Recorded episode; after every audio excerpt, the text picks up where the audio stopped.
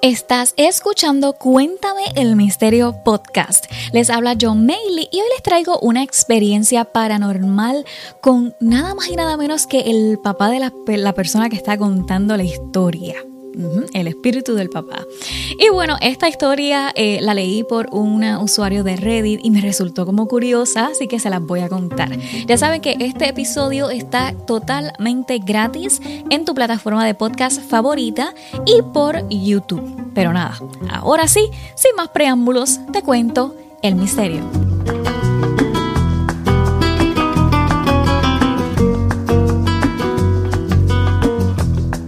Ella dice, mi papá es tan travieso en muerte como lo fue en vida. Y bueno, les cuento, mi papá murió hace cinco años. Fue un extraño accidente automovilístico mientras él y mi hermano mayor conducían a casa después de un evento deportivo al que habían ido. Mi papá era más grande que la vida en todos los sentidos de la palabra. Él medía 6 pies y 8 pulgadas de alto. ¿What? Estaba cubierto de tatuajes y tenía una risa que te juro que podías escuchar en todo el país. Él y su hermano gemelo, por cierto, eran idénticos. Nos hicieron tantas y tantas bromas mientras crecíamos que simplemente, mira, nos acostumbramos. Y después de muerte, esto no ha cambiado. Solo que ahora mi querido papá tiene la última risa. Como dicen, el que se ríe último se ríe mejor.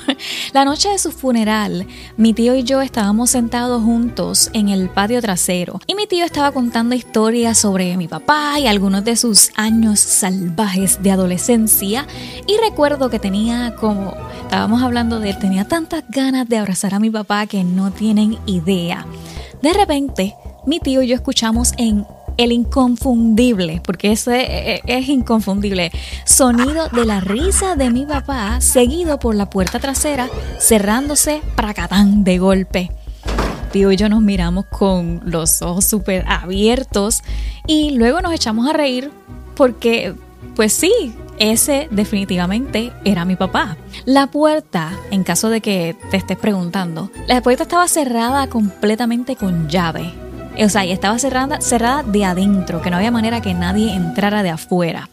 El tío y yo éramos los únicos que estábamos en ese momento en la casa. Bueno, y mi perro Rottweiler, eh, que no puede abrir puertas. A estas empezamos a buscar la llave y nos llevó una hora encontrar la llave de repuesto. Y te cuento por otro lado también que a mi papá le gustaba mover nuestras llaves de repuesto porque supuestamente él decía que se le hacía difícil encontrarla para los ladrones. en fin, él continúa haciéndonos bromas a lo largo de todos estos años. Nuestras llaves se pierden, el teléfono comienza a tocar la canción favorita de él a las 3 de la mañana de la nada.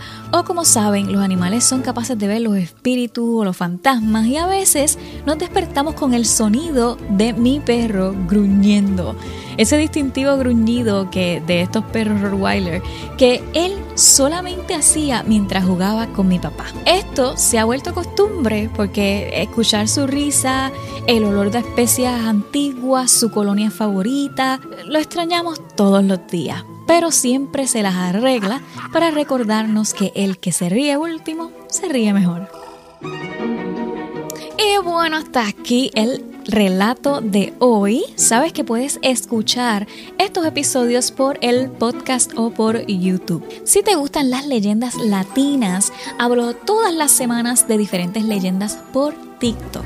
Y ahora sí, los espero por aquí en el próximo episodio. Chao.